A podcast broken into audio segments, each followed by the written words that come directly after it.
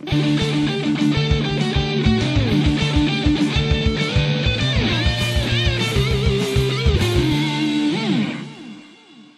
sou o Daniel Vilela e eu estou aqui com o Carlos. Manda um oi, Carlos. Eu sou o Carlos Eduardo Corrales. E você sabe Ei. por que eu te chamo de Corrales?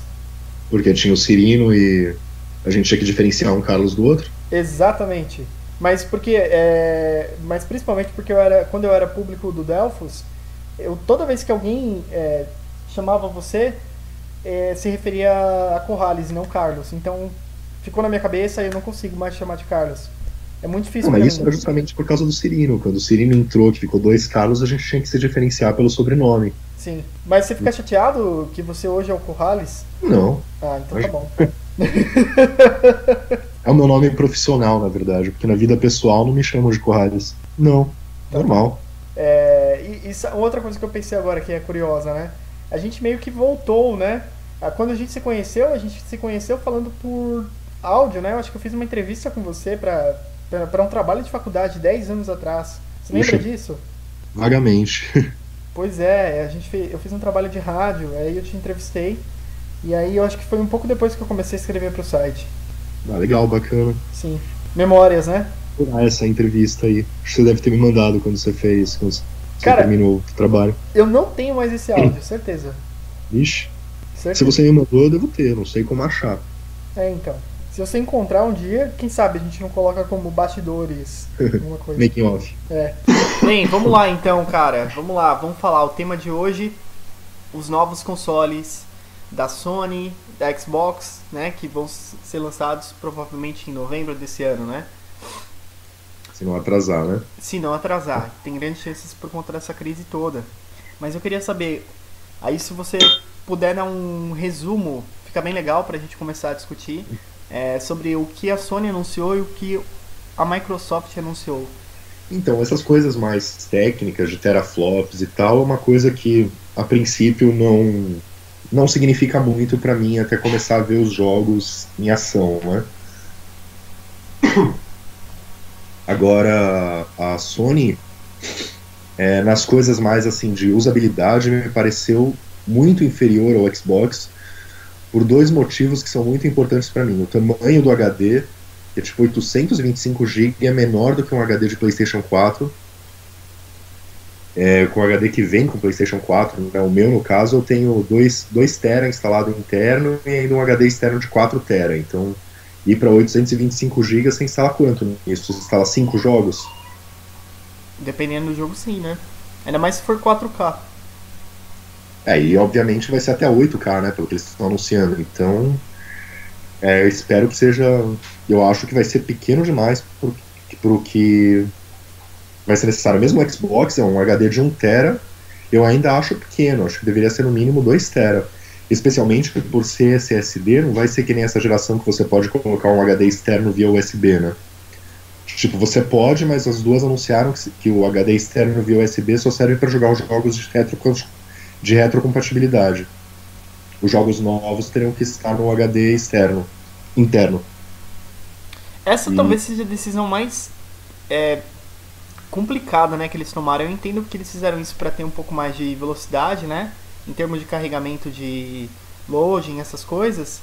Mas é, eu acho que é, é também um, um retrocesso, né? Eu mesmo eu tenho no eu tenho dois HDs no, no Xbox. Desde que eu comprei o Xbox lá em 2015, eu deixo tudo instalado, né, nesses dois HDs externos, um de 2 teras e um de 1 tera. E eu não tenho praticamente nada instalado no HD interno do Xbox, né? Então fica muito prático, por exemplo, se eu vou jogar na casa de algum amigo, eu já pego esses dois HDs e a gente tem a biblioteca inteira lá. Eu encaixo no Xbox do cara e a gente começa a jogar e, e é uma coisa assim que é uma praticidade muito boa que eu gostei muito no, no, no Xbox nessa geração, né?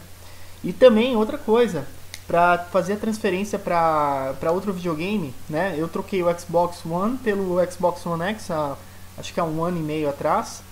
Eu só encaixei os HDs externos e pronto, né? Não precisei instalar nada. Então eu acho que isso, com isso a gente perde bastante coisa, né? Essa é uma facilidade que eu espero que tenha no para mudar para o console que vem. Por exemplo, você pega um PlayStation 5, você pega o seu HD de PlayStation 4 encaixa no USB do PlayStation 5 e pelo menos você tem os jogos retrocompatíveis lá sem precisar baixar de novo. Sim. Eu acho que vai ser assim, né? Embora não seja anunciado, mas parece que se já é assim para os consoles atuais, vai ser para o próximo.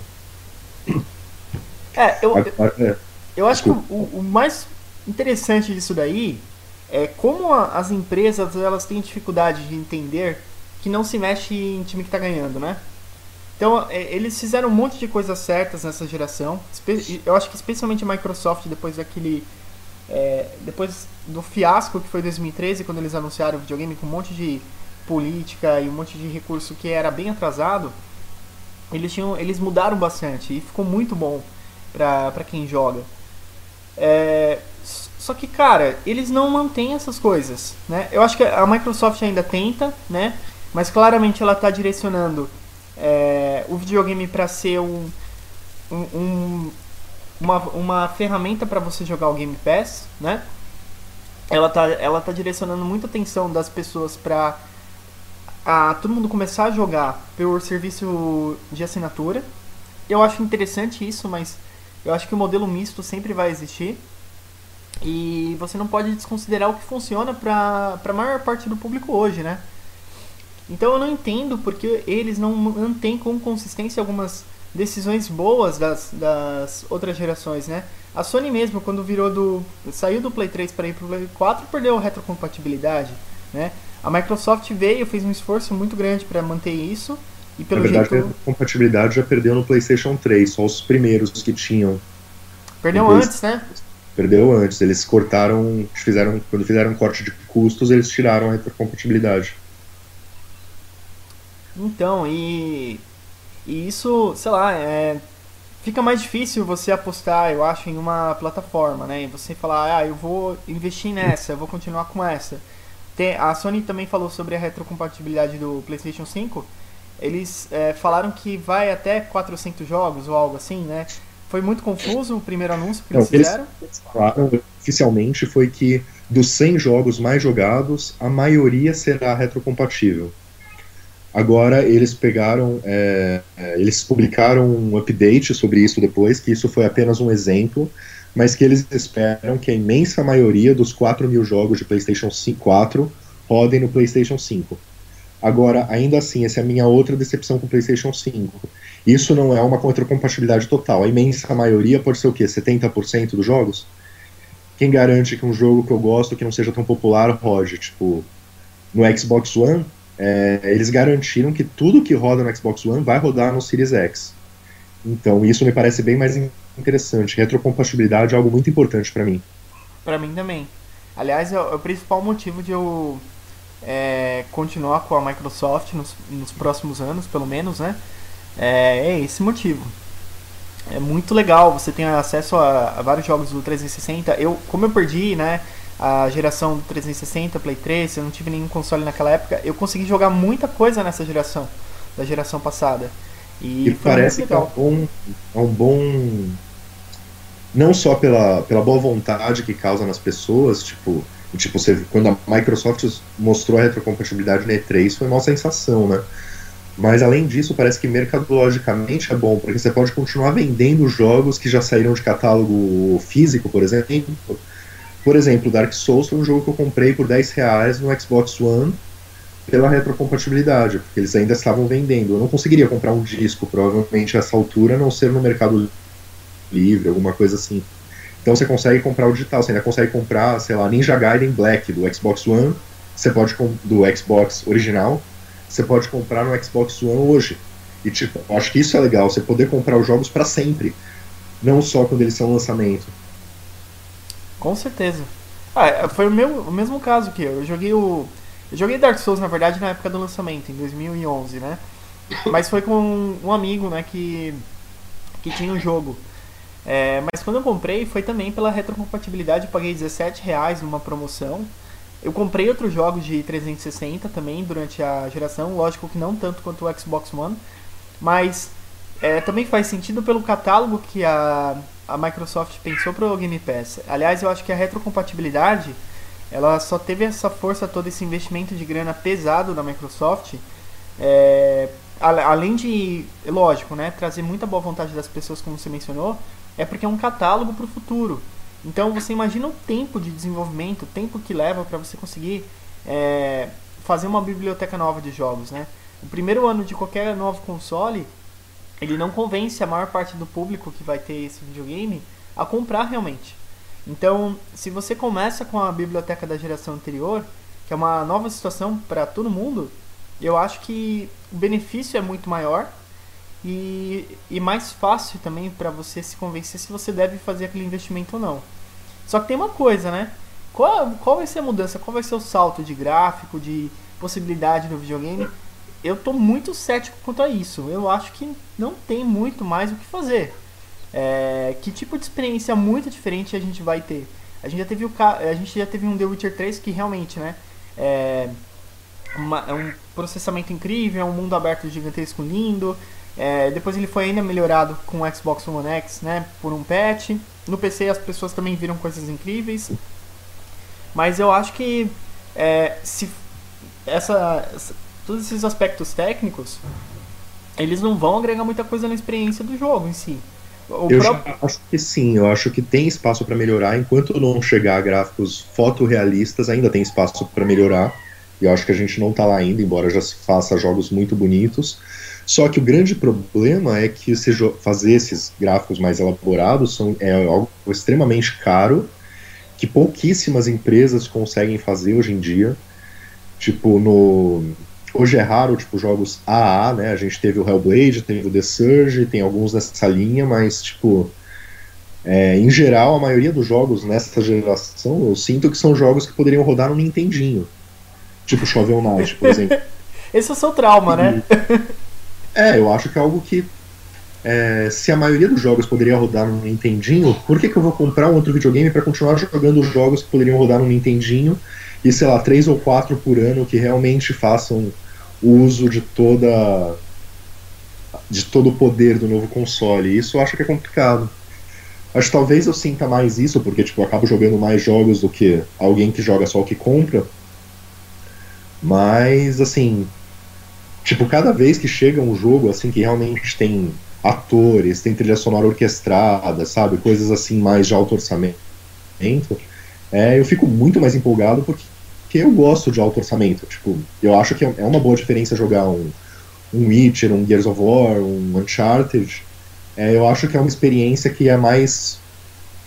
Assim, é um, mostra mais o quão forte pode ser um videogame do que tipo Metroidvania 2D, sabe? Cara, eu, eu semi concordo.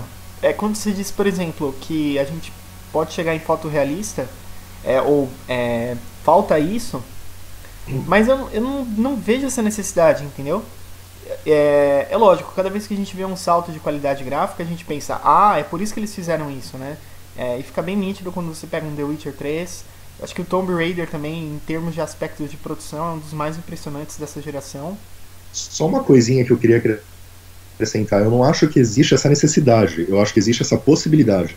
Entendi. Então, assim, enquanto Mas... não chegar ao máximo possível, ainda tem o que se melhorar. Mas você acha que é o caminho Agora, que eles deveriam escolher? Tipo, você vê a Nintendo que continua lançando jogos lindos, né? Tipo Super Mario Odyssey, o Breath of the Wild, acho que é um dos jogos mais bonitos que eu já joguei e não, não passa perto de foto realista, né? E roda numa máquina muito inferior às outras. Pois é, pois é. A Nintendo é sempre a fora da curva que toda vez que a gente começa essa discussão, é só colocar ela e, e você vê que realmente não precisa de uma coisa 4K super incrível. Eu gosto, eu acho super legal, né?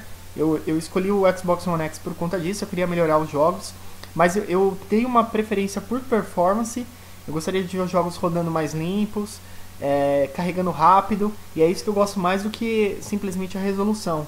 É, a resolução isso, é ótima. comprometendo para a geração que vem, né? Sim. Tipo isso, o SSD que você estava falando antes que não deveria mexer em time que está ganhando, o que estão se prometendo é que vai eliminar loadings, né? Exatamente. Mas então, então eu já senti uma. por isso que você não pode rodar os jogos feitos para PlayStation 5 no HD externo, porque a conexão não vai ser tão rápida quanto o interno, então daí o jogo não vai rodar como ele foi planejado para ser rodado. Pois é, mas olha e daí só. que eu acho que é realmente importante que o HD interno, pela dificuldade que você vai ter, pelo menos no lançamento, de comprar outro, porque esses HDs são muito caros, ele tinha que ser grande o suficiente para você instalar uma quantidade decente de jogos, não só cinco. Sim.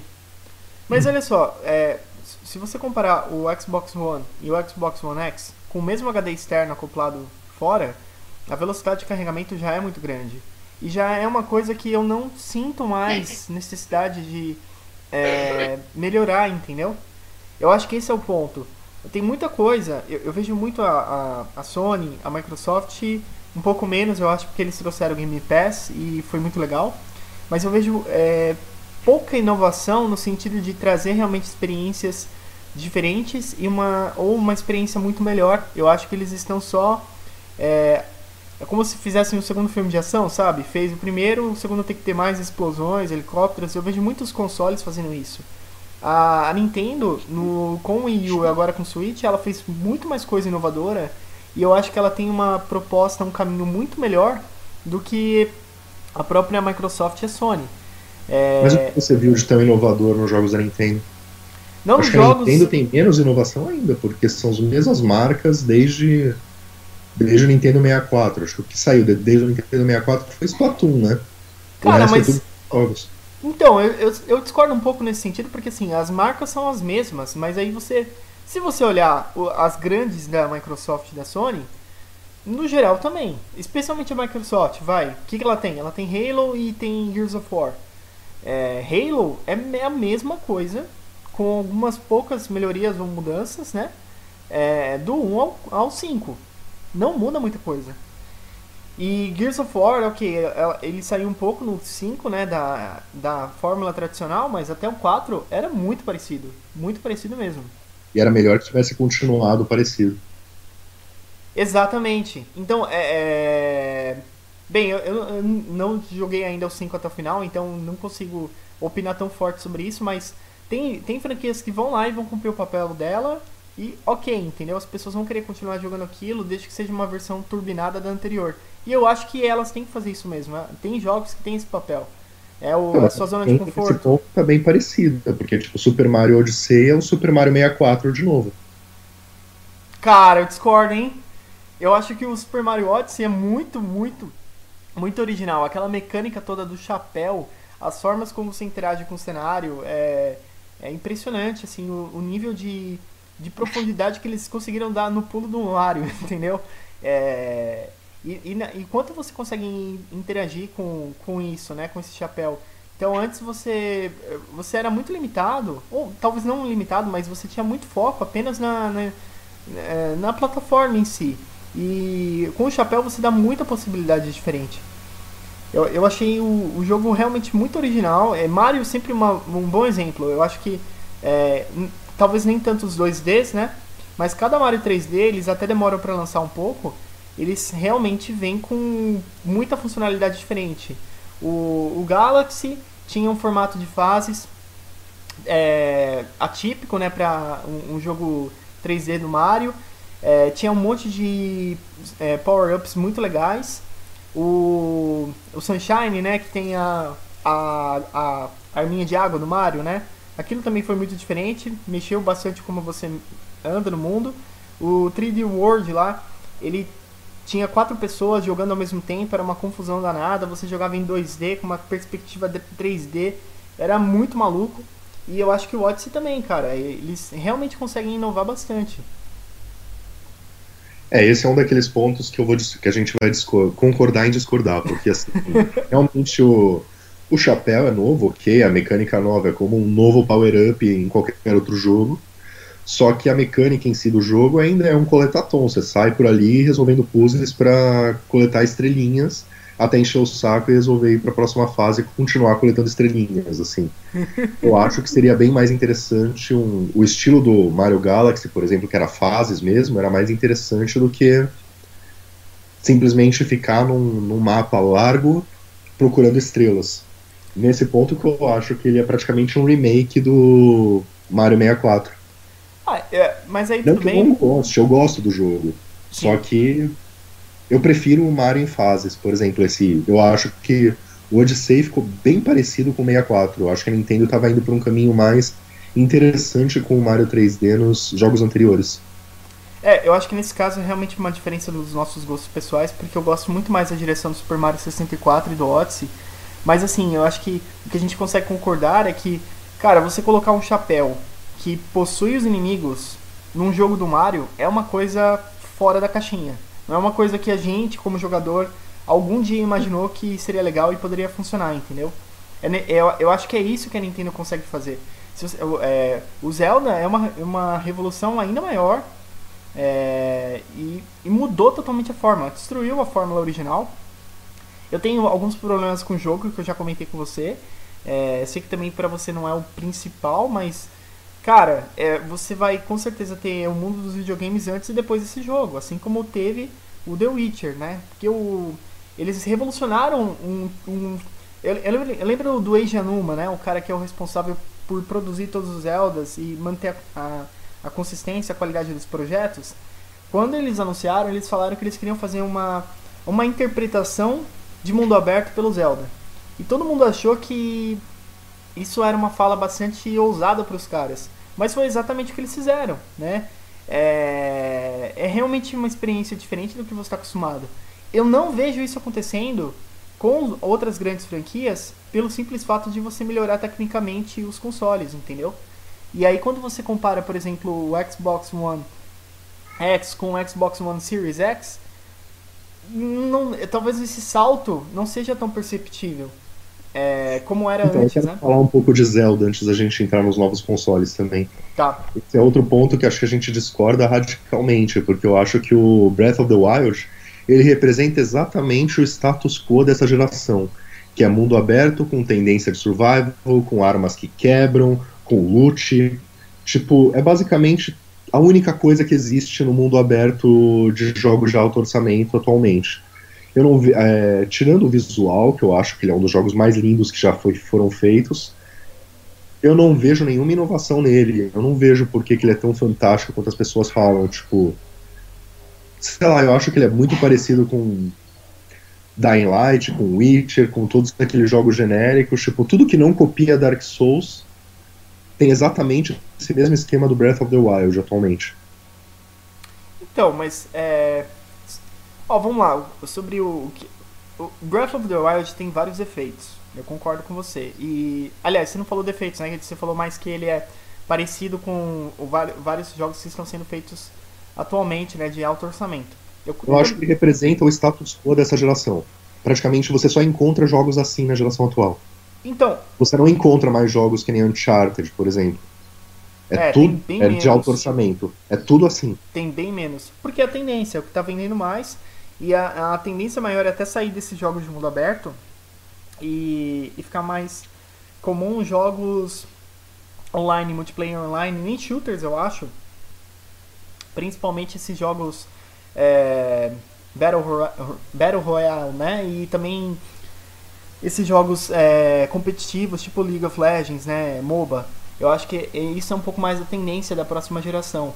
Porque você, como você vai ter serviço de assinatura, você tem uma base instalada muito grande é, em vários consoles, talvez o melhor seja nivelar por baixo e, e ter esses grandes jogos que você tem muito, um pouco esforço, você lança um jogo e fica melhorando ele, e aí você consegue colocar um monte de gente jogando ele ao mesmo tempo, né? Tem, é, eu acho que Enfim também vem um pouco com essa proposta inicial. Mas voltando pro, pro Zelda, cara, é, eu acho que o jogo tem vários defeitos, ele também, sim, ele faz parte do status quo, mas a, não tem comparação com outros jogos de mundo aberto, no sentido, na, na forma como você explora e descobre as coisas. Eu acho que nenhum jogo antes fez isso tão bem quanto Zelda ou de uma forma tão inovadora. Que você começa é, num ponto do mapa que você pode ir para qualquer direção, qualquer direção você vai encontrar um monte de coisa diferente e a forma como você precisa chegar aos lugares exige que você pense, pense bastante e, e tome decisões. Eu acho que essa é a principal diferença que é, deixa o jogo tão legal, né? Então, por exemplo, se você precisa escalar uma montanha, você pode desde lá, escalando com a sua estamina, é, acabando e sofrendo bastante, como você também pode fazer alguma coisa maluca que você, que você vê muitos youtubers fazendo, de é, parar alguma, algum objeto, dar porrada nele, pular em cima dele e sair voando até aquela direção. Né? Então eu acho que essas possibilidades são muito legais e elas deixem, deixaram que o jogador fosse mais criativo e sempre tivesse alguma escolha para fazer para qualquer lugar que ele fosse ir. Eu gosto muito de, dessa tendência em mundo aberto, né? É, eu vejo também alguns jogos de terror fazendo um pouco disso. The Evil 2, eu falei também do Metro Exodus, né? Eu acho que mundo aberto é sempre um problema, porque você tem muita coisa para fazer ao mesmo tempo é, e você não sabe por onde começar. Então, quando o jogo começa a colocar algumas dificuldades ou limitações para alguns lugares que você tem que ir, e você tem que decidir realmente, escolher o que é melhor para você naquele momento, acho que fica mais legal, entendeu? Entendi. É, eu discordo, mas sim, eu acho que ele, ele não representa a criatividade da Nintendo. Eu acho que a Nintendo nessa geração até agora não mostrou nada de criativo. Ô louco, cara! Essa vai ser a polêmica do dia. Sério mesmo? O Zelda, o Zelda, o que você acha que foi o que a Nintendo mostrou de mais criativo essa geração, é isso? Sem dúvida alguma. Que é o status quo do, dos jogos atuais. Cara, Eles fizeram o que mundo tava fazendo, basicamente. Então, mas ó, para pra pensar, a Nintendo nunca tinha feito um jogo de mundo aberto desse jeito. E quando ela Não, fez. Nintendo não, mas todos os outros, a Ubisoft só faz isso, por exemplo. Sim, mas quando ela fez, ela, ela realmente mostrou que dá pra ser feito de uma forma muito melhor, entendeu? E diferente também. Tem algumas coisas no Breath of the Wild que eu acho que são sérios problemas e que eu gostaria que eles corrigissem no segundo, né? É, vou fazer uma lista aqui. Aquelas torres formato Ubisoft não agregam nada no, no jogo. Não, eu não sei porque eles colocaram aquilo. Aliás, eu até entendo um pouco o raciocínio, mas não é legal. É, os shrines, eu acho extremamente chato você sair daquele mundo aberto bonito, bacana, que você pode fazer um monte de coisa diferente, continuar explorando, para entrar numa sequência que você sabe que você vai receber no final. É, e eles são sempre do mesmo jeito, tem a mesma introdução, a mesma música. Então você perdeu muito das dungeons dos Zeldas clássicos, que são excelentes, né? E você tem um gostinho das quatro principais, que são os guardiões, são alguns dos melhores momentos do jogo. Pra você colocar um monte daqueles shrines, tem 120, que aí virou muito trabalho, né, cara? Você tem aquela lista de atividades pra fazer, você vai lá, completa um, qual que é o próximo, e aquela porcaria fica tocando, bipando no seu ouvido, assim, a não ser que você desligue. É, e o outro que eu também detesto, que eu- você mencionou, é as armas quebrando. Eu, eu acho que perdeu muito aquela, logo- aquela coisa legal que você tinha no Zelda clássico, de, pô, eu peguei um item, agora eu vou conseguir fazer um monte de coisa diferente, né?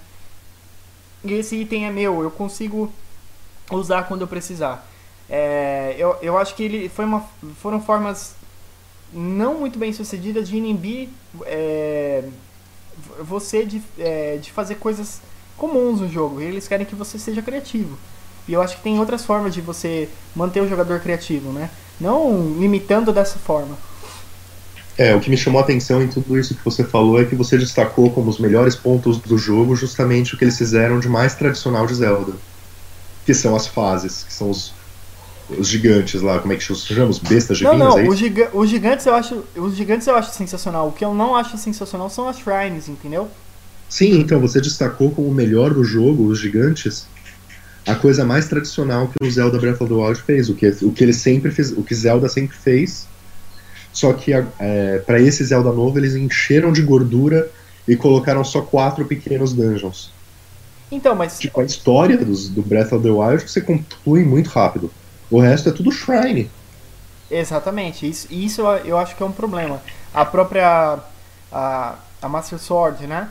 É, em todos os jogos tem uma sequência para você fazer e aí você conquista essa espada e é sempre um momento narrativo muito importante, muito legal. Nesse, você, se você chegar lá e você não tiver completado uma quantidade de shrines, você não consegue levantar a espada. Entendeu? É ridículo. É, é, tudo que você é, os jogos anteriores eles colocavam uma sequência de atividades obrigatórias, aí você chegava na espada, você levantava, você pegava ela. E era muito legal, né? Esse não, você chega, você olha ali a, a torta e a sua mãe fala, pô, você não vai poder comer agora, entendeu? Você tem que esperar esfriar. É péssimo isso, é? é contra o que o jogador quer, né? E mas assim, cara, o eu não acho que o- os, os guardiões do Zelda Breath of the Wild, eles é, são a mesma coisa que a Nintendo sempre fez com os Zelda e, são a melhor parte do jogo. Eu acho que eles são uma das melhores partes do jogo e eles são sim diferentes e eles só é, eles só conseguiram fazer aquilo por essa nova forma de design de pensar é, a respeito do, do, do, do, jogo, da experiência em si. Se você pegar os Zeldas, os dungeons antigos, eles não funcionavam daquela forma. O, o Breath of the Wild per, permite que você mude os dungeons de direção, mude totalmente é, a, a, arquitetura deles conforme você joga. É uma coisa muito maluca, exige uma forma de pensar do jogador diferente. E você não tem aquele tradicional, pegue um item e aí depois que você pegar esse item dentro da dungeon, você vai começar a fazer coisas diferentes nele. Então ele, ele, ele, ele tem a mesma ideia, né, similar, é a mesma base, mas ele funciona de uma forma diferente. Mas eu acho sim, cara, que é o, é o jogo mais criativo da Nintendo. Eu acho que ele revolucionou a indústria também. A gente só não teve tempo de ver isso ainda. Eu acho que daqui a alguns anos, talvez, a gente, da mesma forma como teve Dark Souls, mostrando como fazer um novo tipo de jogo, e aí um monte de gente copiando a torta direito, a gente vai ter a mesma coisa com o Breath of the Wild. Mais até do que o The Witcher. Eu acho que o Breath of the Wild ele já veio Bom, a gente está meio se repetindo, mas ele já veio copiando o que as outras empresas de grande orçamento estavam fazendo. Então, tipo, essa influência já foi sentida, seja via Breath of the Wild, seja via Ubisoft, seja via CD Projekt Red. São é basicamente o mesmo jogo para as mesmas pessoas. Mas, dito isso, eu acho que a gente saiu do assunto dos novos consoles e a gente está discutindo Breath of the Wild faz um bom montão aí. Ou a gente edita isso para ser um podcast sobre Breath of the Wild, ou a gente volta a falar sobre os consoles. É, então, mas é, eu, eu acho interessante isso, né? Como esse jogo consegue fazer a gente é, parar tudo que a gente está falando para falar dele. E, e, eu vejo um monte de gente fazendo isso. Quando entra nesse assunto, não importa o quanto você gosta ou odeia o Breath of the Wild, ou você acha que ele é, ele é razoável, ele tem esse poder de fazer a gente falar muito dele. Então tem alguma coisa aí. É a mesma coisa com o Sekiro, por exemplo. Lembra que você detestou quando saiu, mas quando saiu a gente ficava conversando horas sobre o jogo. Porque. Não, eu não detestei o jogo, eu detesto a dificuldade dele. O jogo em si é bom. Sim. Se eu Sim. conseguisse tunar a dificuldade para ficar mais amigável, eu acho que seria um dos melhores jogos do ano. Agora, Mas... o, o, Breath of the Wild, eu acho que a gente só está falando há tanto tempo dele porque a gente tem opiniões diferentes. Daí nós estamos é, discutindo, apresentando nossas opiniões contrapostas. Acho que isso, tanto Breath of the Wild quanto Sekiro, ou qualquer outra coisa que a gente vá discutir que a gente discorda, rende um bom tempo de discussão, assim, porque a gente está apresentando as opiniões. Se a gente concorda, fica meio assim, tipo, o HD do PlayStation 5 é pequeno. É, realmente é pequeno. E acabou a conversa. Não, tem razão. Mas, cara, de verdade, eu acho que quando é, você, você tem alguma coisa legal, boa e que gera esse, esses sentimentos assim conflitantes, eu acho que tem alguma coisa aí, entendeu? Tem algum, é, o, o, Zelda, é, por exemplo, a gente pode ficar falando muito sobre o Zelda e a gente não vai conseguir falar tanto sobre outros jogos de mundo aberto que foram mais arroz com feijão nessa geração. É, de, e, e, outra coisa, eu não acho que o, o, o, The Witcher 3, por exemplo, é muito parecido com o Breath of the Wild. Eu acho que eles são propostas bem diferentes. Apesar de ser, em teoria, do mesmo gênero, entendeu? Eu acho o Witcher mais amigável, assim. Tipo, você não precisa ficar se preocupando em comer, em se esquentar, se preocupando se tá chovendo, se preocupando com as armas quebrando. Então, assim, o Witcher eu acho ele mais gostoso de jogar. Mas você acha eu que é o mesmo tipo de experiência? Muito superior ao Breath of the Wild, inclusive. Mas você acha que é o mesmo tipo de experiência The Witcher 3 e o Breath of the Wild? Então, o Breath of the Wild ele é muito mais punitivo. E isso me incomoda. Eu não jogo videogame para ser punido. Assim, tipo, eu tá brigando com os bichos e a minha espada quebrar é tipo. É muito pentelho. E as armas do Breath of the Wild duram muito pouco, né? Você precisa ter, tipo. Um inventário com dezenas de armas para qualquer luta que você entre. E, tipo, isso é um saco, especialmente porque o inventário é limitado, né? É, eu achei isso péssimo também.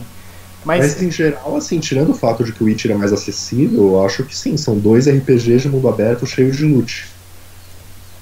Cara, mas eu vejo que são experiências muito diferentes. O The Witcher 3, ele, é, ele tem esse apelo narrativo muito, muito mais forte. O combate é, é totalmente diferente. O Witcher é muito mais, o Witcher é muito mais, eu vou te contar uma história do que o Breath of the Wild é mais sandbox, assim, né? Mais faça a sua própria diversão. Exatamente. Exatamente. Bem, mas. Que ajuda, provavelmente por isso eu gosto mais do Witcher. Eu não quero fazer minha própria diversão. Eu quero ter uma diversão feita com uma excelente curadoria para mim. eu, eu, eu, eu tenho a mesma opinião sobre os dois, na verdade. Eu acho que são dois jogos muito importantes, revolucionários, mas que eles têm defeitos que não são muito comentados, né? É, o The Witcher eu acho que é demasiado, é excessivo, tem quest demais, side quest demais, muito ponto de interrogação. A maioria dos jogos de mundo aberto sofre disso, né? Mas eu, eu acho que ele é... ponto, aspecto que é muito interessante, melhor do que a maioria dos mundos abertos, é que os side quests merecem ser feitos. Tem muito jogo equivalente de mundo aberto, cheio de side missions assim, que as side missions são tipo entrega essa carta pro sujeito que tá do outro lado do mapa em um minuto e meio. Sim. No Witcher não tem isso. Cada side quest é uma história que realmente tipo merece ser contada, não é tipo só filler, sabe? Cara, eu, eu acho que sim, eu acho que a boa parte, se não a maioria, é isso mesmo. Mas ainda tem muito filler, especialmente em termos de combate. Por exemplo, uma coisa que eu acho que não funciona no The Witcher você enfrenta muitos dos mesmos monstros.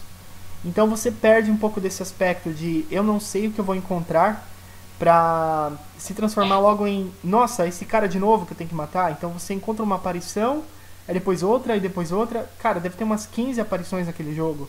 Nem depois a gente pode conferir o número exato, mas são muitas. É, são é, e às vezes alguns monstros extremamente originais você tem um único encontro. E na verdade eu acho que deveria ser assim com todos, entendeu? É... Eu acho que é uma coisa que, tipo, a From Software faz como ninguém. Olha que ultimamente eu ando reclamando tanto deles porque eles influenciaram todo mundo e tal, mas esse é um aspecto que eles fazem muito bem e que infelizmente não influenciou tanto as outras desenvolvedoras quanto a dificuldade. Que é cada área do jogo é habitado por tipo seres diferentes. É, você tá sempre vendo inimigos novos, lutas novas e tipo um visual novo, acho que isso é muito legal. A From Software é mestre nisso e é um dos motivos pelos quais eu gostaria de jogar um jogo da From Software mais relaxadamente, sabe? Sem me preocupar em morrer, mas simplesmente em ver o que eles criaram. Sim. Realmente, concordo com você. Mas, é, mas esse é o ponto o, que eu queria concluir também. Então, assim, é, não é porque o The Witcher é uma experiência bem diferente do Breath of the Wild que ele também não sofre desse aspecto de, eu acho que repetição. Acho que é isso que mais me incomoda nesses jogos de mundo aberto. Repetição e excesso de coisas para fazer. É, você já tem muito disso na vida pessoal, no trabalho. É, e eu, eu, e para mim, pelo menos, o videogame tem que ser uma coisa diferente disso. É por isso que eu gosto tanto de jogos com desafio, porque tem foco. Né? Os jogos da From Software é uma área de cada vez. Você não, é, você não vai ficar pensando que você tem que ir para outro lugar porque você tá com um problemaço na sua frente agora. É... Mas é, com os jogos da From Software você tem três, quatro áreas abertas que você pode escolher qual explorar primeiro. Pode, mas uma vez que você a escolhe, cara, você tem que ir até o fim. Muitas vezes porque você não tem como voltar também, né? É... O Dark Souls 3 ele mudou bastante isso. O 2 também teve esse é, o teletransporte rápido, mas se você pegar o original, que é, é basicamente o, o modelo né, de, de, de como esses jogos devem ser feitos, você podia escolher qualquer uma das regiões e se você fizesse uma escolha errada, você ia ter que lidar com isso e voltar atrás, né? Então, era muito importante se você ter... não acha que foi uma das melhores melhoras na série Dark Souls o fato de você poder se transportar entre um checkpoint e outro? Porque eu acho que, tipo, alguns clones de Dark Souls é, limitam o fast travel e eu acho que isso afeta muito a experiência do jogo negativamente. Porque, tipo, você poder pensar, esse checkpoint está difícil demais, deixa eu ver o que mais eu posso fazer, e se teleportar para um outro checkpoint que você ainda não explorou, é essencial em um jogo com essa dificuldade. Eu, ó, eu vou responder de outra forma. Eu acho que no Dark Souls original, esse, essa fórmula que eles escolheram funciona. Entendeu? Nos outros jogos, especialmente os, os, as cópias do Dark Souls, eu acho que não. Se você tivesse é, uma quantidade enorme de áreas sem o, o, o Fast Travel, né? E alguns realmente não tem. Eu acho que realmente limita as coisas, mas porque é, os caras são inspirados a fazer às vezes algum jogo é, igual ao Dark Souls, mas eles esquecem vários detalhes, vários, várias coisas que justificam é, eles poderem deixar de ter o, o Fast Travel, por exemplo, né? É, e outra coisa também, eu duvido muito que a From Software, quando fez o jogo, achava que ele ia ser uma fórmula para todos os outros é, seguirem. Então ela estava fazendo uma experiência que fazia sentido para ela com aquele jogo, certo? Não para ser igual, é, para servir de modelo para um monte de gente fazer igual. Eu acho que isso também é um erro, um problema das, das influências, né? Mas enfim. É, a gente, cara, a gente chegou nos 40 minutos aqui. Vamos então voltar à nova geração. A gente falou muito dos jogos que eu acho que é bom. Que, que dá pra tirar dessa discussão toda, né? Essa geração eu acho que foi muito boa, né? É, qual é a sua opinião sobre isso? Eu discordo radicalmente, para variar. Você preferiu o anterior, né? Sim, eu acho que essa geração é. 80% dos jogos que saíram para PlayStation 4 e Xbox One rodariam no PlayStation 3 e no Xbox 360, numa boa, assim, sem nenhuma diferença, até porque boa parte deles são simplesmente lançamentos. É, e os jogos que foram feitos para essa geração, especialmente os de alto orçamento, é, seguiram um template muito óbvio que é igual para todo mundo e que, tipo, felizmente está dando sinais de saturação. Você vê o Ghost Recon Breakpoint, que a, a Ubisoft deu a opção de tirar a estatística das armas, que é uma, uma tendência dessa geração que me encheu muito o saco, tipo, a quantidade de loot que você tem que ficar administrando no inventário. Então, eu espero que isso demonstre que a indústria está caminhando para um caminho mais simples, assim, jogos que sejam menos é, seu trabalho, que sejam simplesmente uma diversão por algumas horas. Cara, mas é, eu é, assim, eu acho que na verdade eles é, vão continuar com essa tendência que você descreveu, viu? Eu acho que é disso para pior, vamos dizer assim, no seu caso, vai. Então, eu acho que já está mostrando cansaços, a indústria percebeu que não existe espaço para tantos service games Tipo, Anthem mostrou isso, é, a Ubisoft mostrou isso. Eu acho que, por exemplo, a Ubisoft, que foi uma. Eles começaram a atender. Eles começaram, eu acho que quem começou talvez tenha sido o Diablo, mas a Ubisoft começou a fazer só isso. Tipo, todos os jogos dela que não se afetaram. Os que. Ela transformou todos os jogos dela nisso e abandonaram os jogos que eram diferentes, como Prince of Persia, que não saiu nada nessa geração. E é sensacional, baita franquia. Eu acho que eles estão tipo, percebendo isso e pelo que o, os presidentes lá, os chefes falaram, eles estão se preocupando em fazer com que os jogos futuros sejam mais diferentes uns dos outros. Porque a, nessa geração, tipo Assassin's Creed, Watch Dogs, Ghost Recon, tudo a mesma coisa mudava, tipo, Assassin's Creed me, me apetecia mais por causa da história, do negócio histórico, né? Da recriação histórica que eles faziam, mas o, o Division, todos os outros é tipo. São esses jogos que é mundo aberto, cheio de pontos de interrogação no mapa, e você precisa ficar administrando seu inventário o tempo todo, comparando se uma espadinha é melhor que outra espadinha. Então, é, eu acho que a Ubisoft realmente reconheceu isso. Mas, cara, eu, eu não vejo a, a indústria voltando a ter jogos de alto orçamento para de ação do jeito que foi na geração anterior. Eu vejo ainda os mundos abertos continuando por um tempo, talvez até com uma nova força. Eu acho que devem acabar com o mundo aberto. Eu acho que tem que ter opções para todo mundo. Eu acho que tem que ter os jogos aí, service games, tem que ter os mundos abertos cheios de pontos de interrogação e tem que ter os Uncharted da vida também.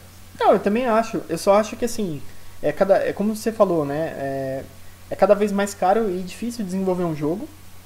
É, a cada geração isso fica mais difícil, né? Mais, mais custoso para as empresas e o risco é maior. Então, se você falha, você perde muita grana né? Eu acho que eles calibraram, entenderam um pouco isso e calibraram um pouco os orçamentos e a, a forma de trabalho. Acho que o crunch ainda é um problema, problemaço. Mas o ponto é, eles não vão ter condição de fazer, pelo menos as grandes publishers, né?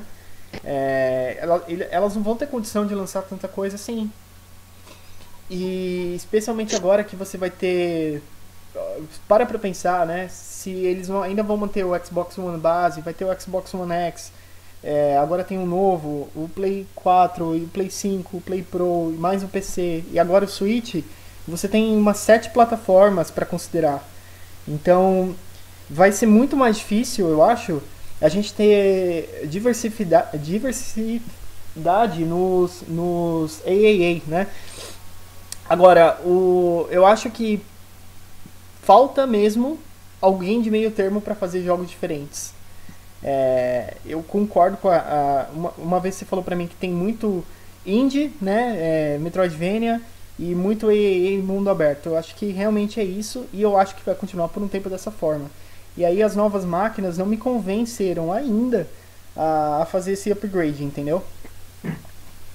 Então, a gente tem os duplo As, tipo, que normalmente são os clones de Dark Souls, que é o Code Vein, o Surge. É... Então, assim, os triplo As são os mundo aberto cheios de loot, os duplo As são os clones de Dark Souls, e os indies são os Metroidvanias 2D. É basicamente os três gêneros que dominaram essa geração. Sim. E aí quando eu pego, tipo, um Call of Duty, assim, eu não jogo o multiplayer do Call of Duty, a não ser que seja para escrever resenha ou alguma coisa assim, mas, cara, a campanha do Call of Duty ainda é genial, e eu sei que o jogo vende especificamente por causa do multiplayer, mas, assim, o Call of Duty tá sempre na lista dos mais vendidos todo mês. Então, acho que sim, existe gente que compra o Call of Duty por causa da campanha, tipo eu. Ah, com certeza. Eu, eu acho que tem, tem espaço para isso, eu acho que é mais Talvez hoje em dia seja mais seguro alguém fazer um jogo mais, mais focado do que fazer um RPG cheio de loot, porque tem muito RPG cheio de loot. Olha, por exemplo, a Capcom, ela tá achando um espaço aí com Devil May Cry 5, com os Resident Evil remakes, mesmo com Resident Evil 7. São jogos que são diferentes do que os que se costuma fazer, de alto orçamento, e a Capcom nunca teve a, a boa fé que ela tá tendo nesse momento da, Acho que talvez desde a época dos 16-bit, com Street Fighter e tal, a Capcom hoje tá no ápice dela. Eu também acho. Eu acho que é o 16 bits e o momento atual é, é as melhores fases dela.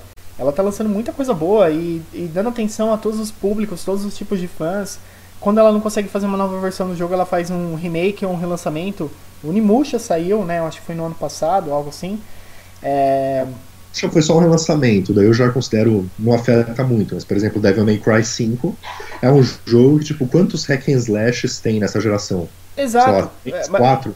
Então, pouquíssimos, mas esse é o ponto. Quando ela não consegue fazer um baita jogo Devil May Cry 5, você viu que eu, no review eu dei nota máxima, né? Eu achei sensacional.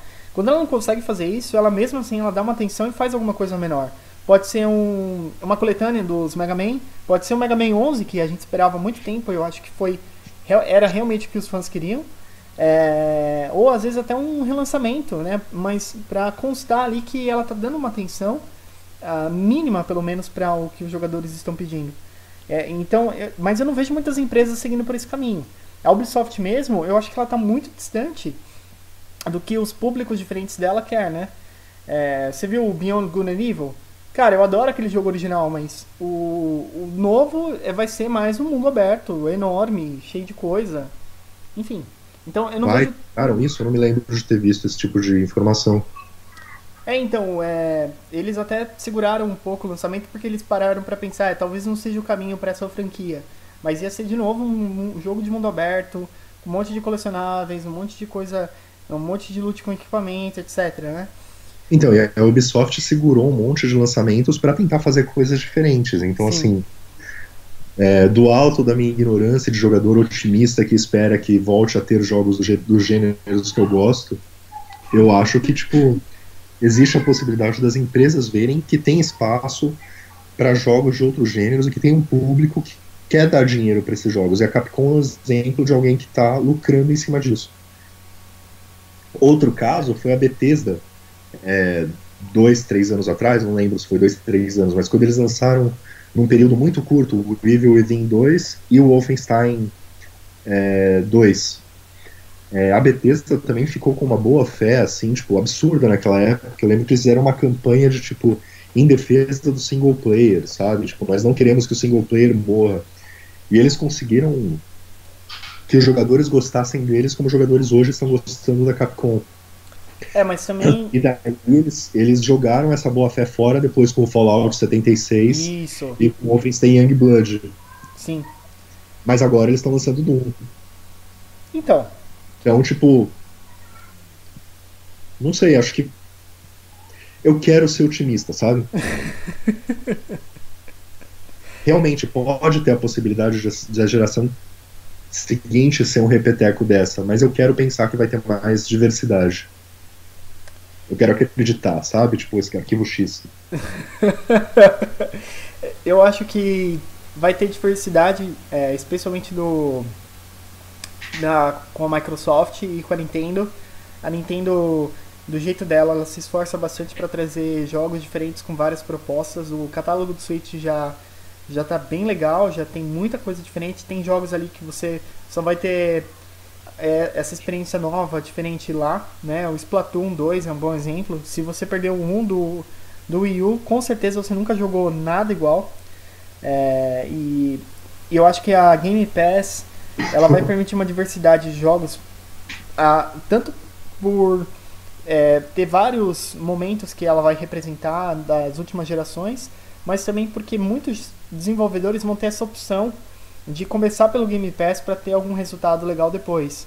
E aí eu, eu acho mais... que em First Party, você citou a Microsoft e a Nintendo, eu acho que a Sony também, é, nos lançamentos próprios, eles mandam bem também. tipo, você pega, por exemplo, Homem-Aranha, é um jogo de mundo aberto, mas não é um jogo de mundo aberto que nem o Witcher. É um jogo de ah, mundo aberto mais clássico, mais tipo Assassin's Creed 2. Eu, eu, eu acho, acho que a Sony. Pra isso também tem espaço, porque é um jogo de mundo aberto muito mais amigável, que não exige tantas horas de, de investimento, não exige ser um emprego. E a minha menininha veio aqui. Dá um abraço nela. Obrigado, meu amor. Então, eu acho que a Sony faz os melhores exclusivos, realmente. Não, peraí, terminei de falar. Agora, por exemplo, nessa geração mesmo, eu acho que a Microsoft, as pessoas reclamam muito dos exclusivos da Microsoft, mas eles esquecem que no começo da geração, cara, eu acho que a Microsoft humilhou. Tipo, o Rise, eu acho que ele não é lembrado com o carinho que ele tem que ser lembrado, porque ele, tipo, é um hack and slash que eu considero muito superior ao Devil May Cry 5, por exemplo. Você jogou ele?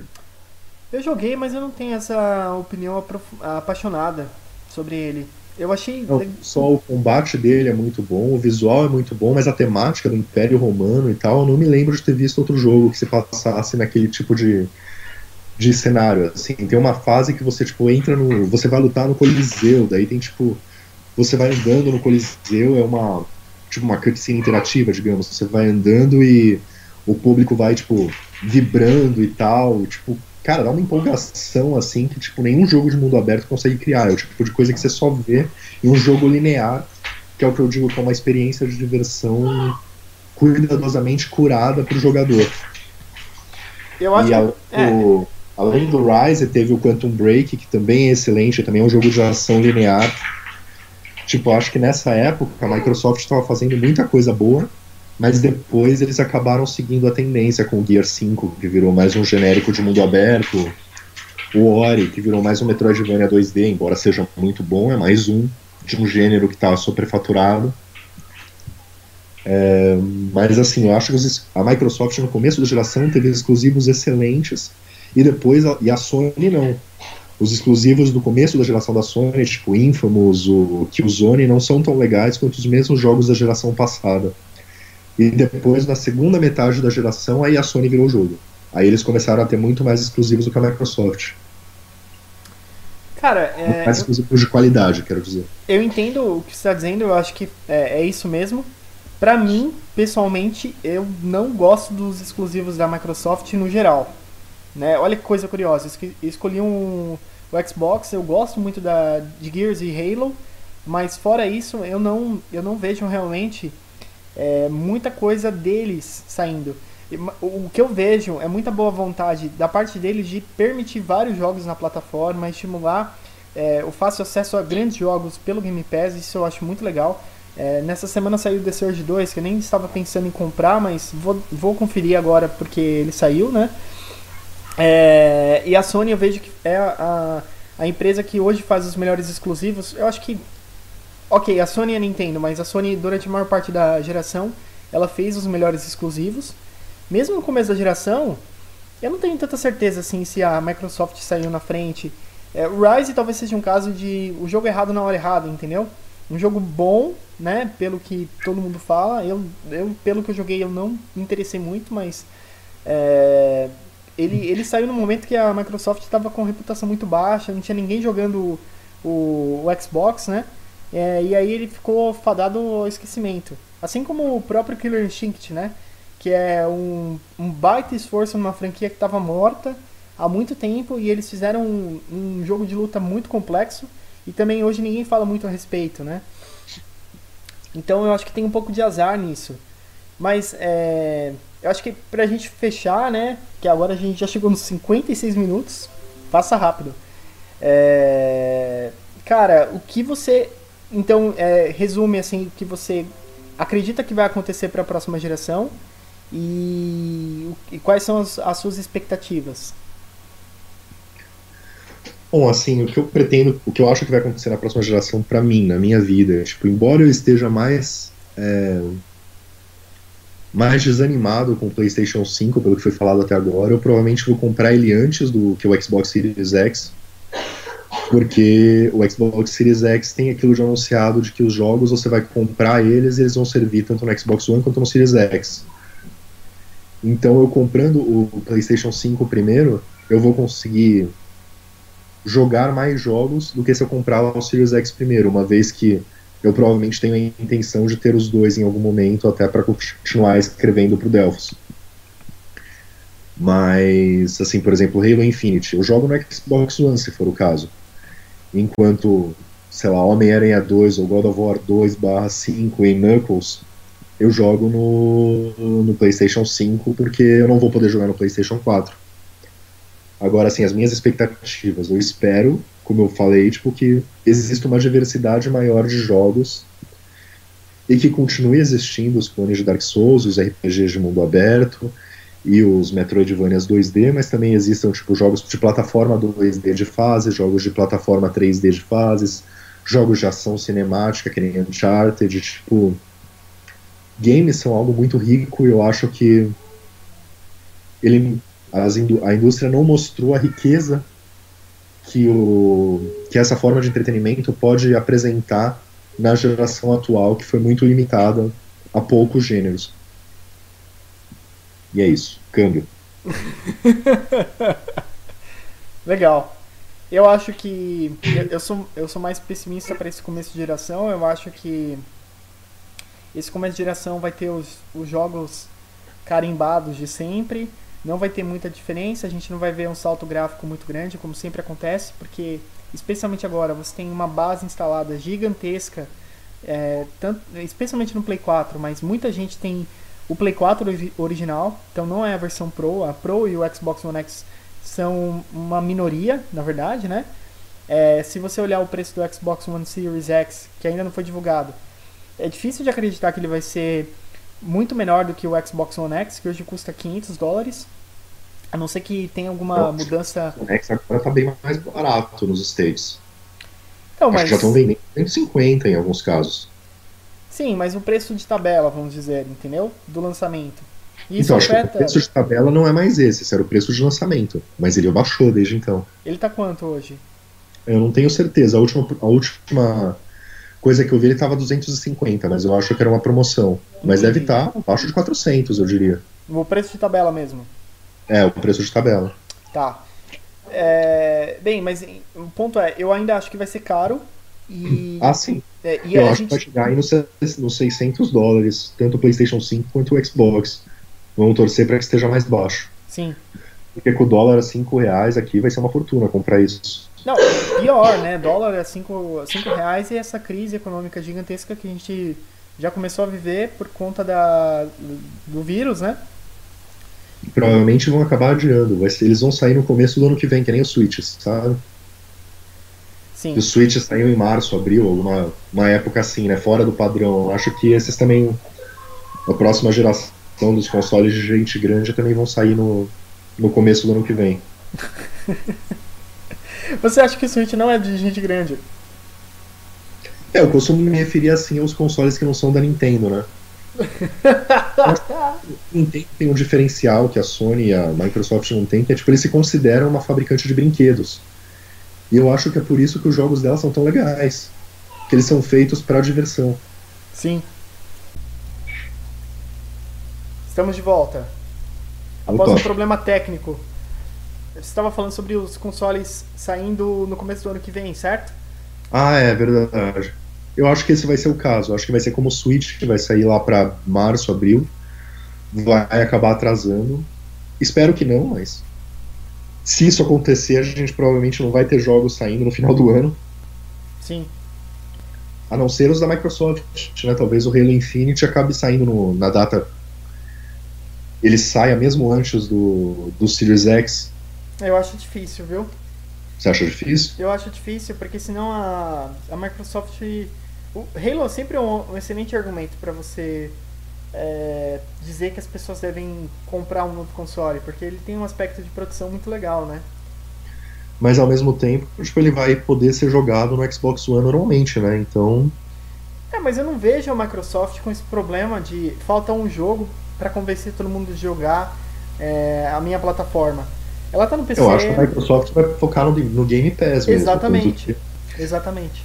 Cuidado Mas eu com acho corona. ótimo, por exemplo, o Cyberpunk, que vai sair antes da geração que vem, eles anunciaram que se você comprar o Xbox One, você vai ganhar a versão do Xbox One X, né? O PlayStation não anunciou isso. Sim. Então, sei lá, eu vou fazer de tudo. Se eu conseguir um código de review, minha primeira opção vai ser a do Xbox One. Por é, causa disso. E para fechar. Agora, claro, se falarem não temos de Xbox One, temos de Play 4, aí manda pra, pra gente ter a cobertura, né? Mas. Sim. E, e assim, eu acho que é, falta também muita informação, né? Ainda falta revelar muita coisa sobre os consoles. É, e também mostrar os jogos. A gente não sabe ainda exatamente como eles vão ser, como vai ser a performance, a experiência, ainda não está claro. Aliás, a gente sabe que vai ter um Hellblade 2 pro Xbox Series X. Uhum. E eu acho que isso é um bom é um bom argumento na, na minha esperança de que os jogos terão mais diversidade, porque o Hellblade não é mundo aberto, não é clone de Dark Souls. Então, quem sabe não seja aí um caminho. Se um jogo dessa, desse naipe está ganhando continuação, talvez surjam novas experiências desse naipe também. Eu acho que sim, eu acho que a, a Microsoft e a Sony estão mais preocupadas com isso, né? De ter um catálogo diferenciado, inclusive first party. Eu, eu só não acho que é a tendência no mercado, na maioria dos, é, das grandes publishers que podem fazer é, esses jogos ultra, ultra produzidos, né? Eu, eu acho mais difícil aparecer um novo Uncharted, um novo Tomb Raider no, na próxima geração. O novo, você diz não um Uncharted 5, um jogo que assuma o espaço do Uncharted. Isso, exatamente. Tá, é. Mas é isso, cara. Quero, é legal. quero torcer para que você esteja errado, mas não sei, realmente é difícil prever. É difícil prever. Assim, o, o, o, que, eu, o que eu acho que toda geração de games mostra muito bem é que eles focam na tendência no que apela mais para as massas, né? E por outro lado, a gente sabe que o que é forte são os nichos. Então, é, o Metroidvania, apesar de ser um gênero grande, ainda é um nicho. Battle Royale é as massas, mas também não é todo jogador que vai querer isso. Tem os jogos de esportes, tem os, os jogos esportivos, FIFA. É, eu acho que vai, ah, os jogos de massa, os, os principais vão seguir a tendência e você vai ter alguns jogos é, menores para esses nichos, né? E o problema do, de jogos de ação em primeira pessoa ou é, campanhas muito bem produzidas é que eles ficam caros para ser feitos. Então eu, eu, não sei se tem tanto público assim para esses jogos ainda. Eu tenho sérias dúvidas. É, o problema é como eles fiquem, né? Talvez ao invés de tipo fazer um, um jogo na linha do Uncharted que tem um nível de produção equivalente ao de PlayStation 5, talvez eles poderiam fazer um jogo na linha do Uncharted que tem um nível de produção equivalente ao PlayStation 3, por exemplo. Pode ser. Não, não seria o ideal, mas pelo menos aumenta a diversidade. Sim. E, e eu quero um novo Nier Automata. Um salto de duas gerações causaria. Sim. Que é basicamente. A gente tem jogos assim, né? Tipo o Yooka-Laylee, por exemplo. O original é como se fosse um jogo de Nintendo 64, né? Hum, eu acho os gráficos. Você diz em gráficos também? Não, o gráfico é mais moderno, mas não é um jogo que custou muito caro para fazer, por exemplo. Ah, tá. Ok, entendi. Sim. Legal, cara. Então é isso, vamos fechar aqui, né? Esse foi o nosso primeiro podcast oficial, com vários problemas técnicos e uma nova experiência. Novo Oráculo de Delfos, o retorno. Exatamente. E deixar um recado para você que ouviu a gente, é, acompanhe o Delfos, curta as nossas páginas nas redes sociais. É, a gente vai ter muito mais conteúdo agora, a gente vai buscar fazer coisas novas e o podcast vai ter uma periodicidade legal para você acompanhar as discussões que a gente fizer com convidados no futuro também, né? E a gente sempre vai fugir do assunto, porque sem manter o foco. E assina a gente no Padrim, isso é importante para a gente continuar fazendo nosso conteúdo com, com qualidade. Com certeza. É isso. Cara, obrigado, viu? Obrigado eu, cara. Até mais. Até mais.